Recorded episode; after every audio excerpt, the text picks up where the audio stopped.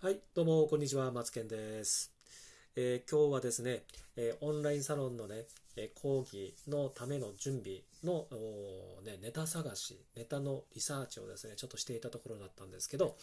なんかこのネタを探すって結構、あの、時間かかるなと思ったんですけど、結構ね、あの、テーマを絞って、一つに絞るんですけど、え絞ってみたらね、いくつか3つ最終的に出てきまして、で、これをちょっとネタとして、ネタというかね、あの、まあ、ちょっと皆さんにこう聞いてみたりとか、こういうことがあったよとかっていうところを当日ね、お話ししようかなと思っていてね。結構それをちょっと今深掘りしているところで、あ、そうだ、そういえば収録しとこうみたいな、そんな感じでちょっと今ね、あの今、ラジオ収録の今、えー、まさに本番を、えー、しているところでございます。はい。で、サロンね、あの私もね、クラブハウスでルームを立ち上げて、オンラインサロンのえー、進め方とか作り方とかっていういろんなルームをね、あの、何回かちょっと立ち上げてきたんですけど、やっぱりね、参加されてる方も、えっ、ー、とですね、初めて参加される方もいらっしゃれば、何回もね、えっ、ー、とね、数回お部屋を立ち上げたんですけど、毎回毎回ね、参加してくださってる方、参加される方いらっしゃるんですよ。で、その方はね、あの、オンラインサロンやってないんですよね。でね、な、何かなと思うと、やっぱりね、オンラインサロンにやっぱめちゃくちゃ興味あると思うんですよね。ちょっと直接お話をね、聞くことがちょっとできなかったんですけど、今回。やっぱりね、オンラインサロンってやっぱりみんな楽しそうにやってるし、なんか自分でもやってみたいなと思うんでしょうね。うん。でね、ただね、やってみればいいと思いますよ。あの、本当に、もう参加者は、もう1人でも2人でも3人でもいいと思います。もう10人満たない参加人数でも全然いいと思います。楽しいですよ、それでも。でね、やっぱり50人、60人とか100人、200人とか500人とかというと、オンラインサロンの箔がつくんですけど、そこまでね、たくさんの方々がね、一気にね、参加することができないので、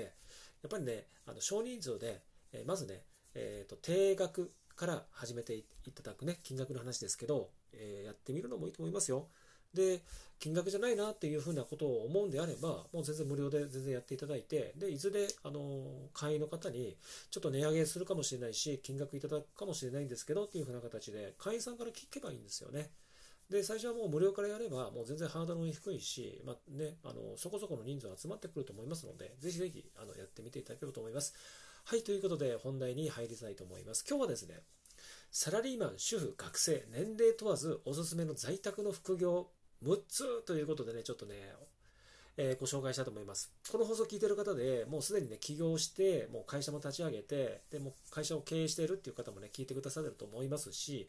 実はまだね、今会社員なんだよなとか、パートやってるんですということで、これからちょっとこの放送を聞いたらちょっとパート行こうと思ってるんだとかって、いろいろなね、聞く方によって様々だと思います。で、そんな中で6つ、副業を6つ紹介します。で、まずじゃあ最初から言ってしまいますね。まず一つはね、ブログです。あとはココナラ、アフィリエイト、ウェブデザイナー、プログラミング、クラウドソーシングっていうことで、この6つ、これ鉄板なんですよね。あれ、ここには TikTok は入ってない、ライブも入っていない、もちろん YouTube も入ってない、SNS は入ってないじゃないかと思うかもしれない。もちろんそうだと思います。それはあえて外しました。でね、ブログと聞くと皆さんどう思いました？ブログ。ブログ、そしてアフィリエイトというね、もちろんどう思いました？時間かかるじゃんみたいな、そんな感じで思ったかと思うんですよね。ライブだったらもう 2, 時2時間3時間やればそのまま入ってくるし、お金がね、売れるし、みたいな。で、TikTok とか SNS ももう集客すれば自分の商品売れる、ね、そんな感じで聞かれたと思いますけれども、えーと、あえてそれを外して、ブログとか時間かかる、ある程度はね、時間かかるものを今ここに並べたのは何かっていうと、時間労働なのか、資産なのか、要は、時間、時間帯労働なんですよ、ライバーって。ね、まあ、あの、突っ込みどころあるかもしれないんだけど、自分がやらないと売り上げが上がんないじゃないですか。自分の分身を育てて、自分の代わり A、B、C が自分の代わりにやっていただくっていうところまで育て上げれば別かもしれないんですけど、まだライバーでまだ売り上げも立ててない、ライバーでそんなにじあの売り上げもいってないっていう方がね、自分の分身 A、B、C なんて作れるわけないと思うんですよね。で、自分が動かないと収入は得られないっていう仕組みって、あの、それってね、長続きしないんですよね。やっても5年とか6年だと思いますよ。長く続いたとしても。何を言いたいかっていうと、やっぱアーカイブを残して、もう資産を、例えばブログの話しますね。ブログだと一回記事を書いたらそれが資産として残るわけですよ。ね。で、それがずっと読まれ続けると思うんですよ。続けると思うんですよってあえてそういう言葉にしたのは、やっぱり読まれない時もあれば読ま読まれる時もある。だけどライブって自分がライブ放送しないと見てくれないわけですよ。で、自分がライブ放送しなければアーカイブに残らないものであればほとんど残らないですよね。ね、ということなので、あの、基本的には私の方では時間労働っていうのはあんまり推奨はしないなっていうあのたちなのでブログとかねアフィリエイトとかウェブのデザイナープログラミングそういったものを、えーと、最初はね時間はかかるかもしれないんだけれども最初は3ヶ月6ヶ月で結果は出ないと思うんですよ。出ないと思うっていうのは出ないですよ。おそらく。プログラミングなんてねあの勉強をね3ヶ月6ヶ月ちゃんとしておかないとお金出してね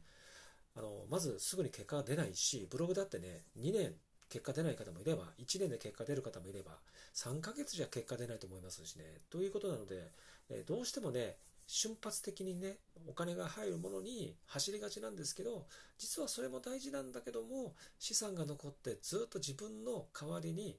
えーとね、売り上げを上げていく仕組みをね、え今のうちに作っておくべきだと思います。それで結果が残るので残ったら会社を退職退社するっていう風な形の流れの方がいいと思いますよ。で私も11年間それでずっとやってきてねあの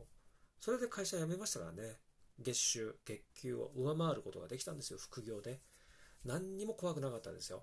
はい。だけどね、えー、皆さんもね、その人それぞれの歩む道って違うと思いますので、一応こういう11年間で、まあ、気づいたことが今お話ししたものです。ということで、えー、ね、今日はサラリーマンにおすすめの在宅の副業6つということで、えー、まとめとしてブログ、ここならアフィリエイト、ウェブデザイン、プログラミング、クラウドソーシングということで、サラリーマン、主婦、学生、年齢問わず、ね、おすすめの在宅6つをご紹介させていただきました。ということで、えー、次回の放送でね、またお会いいたしましょう。それは、バイバイ。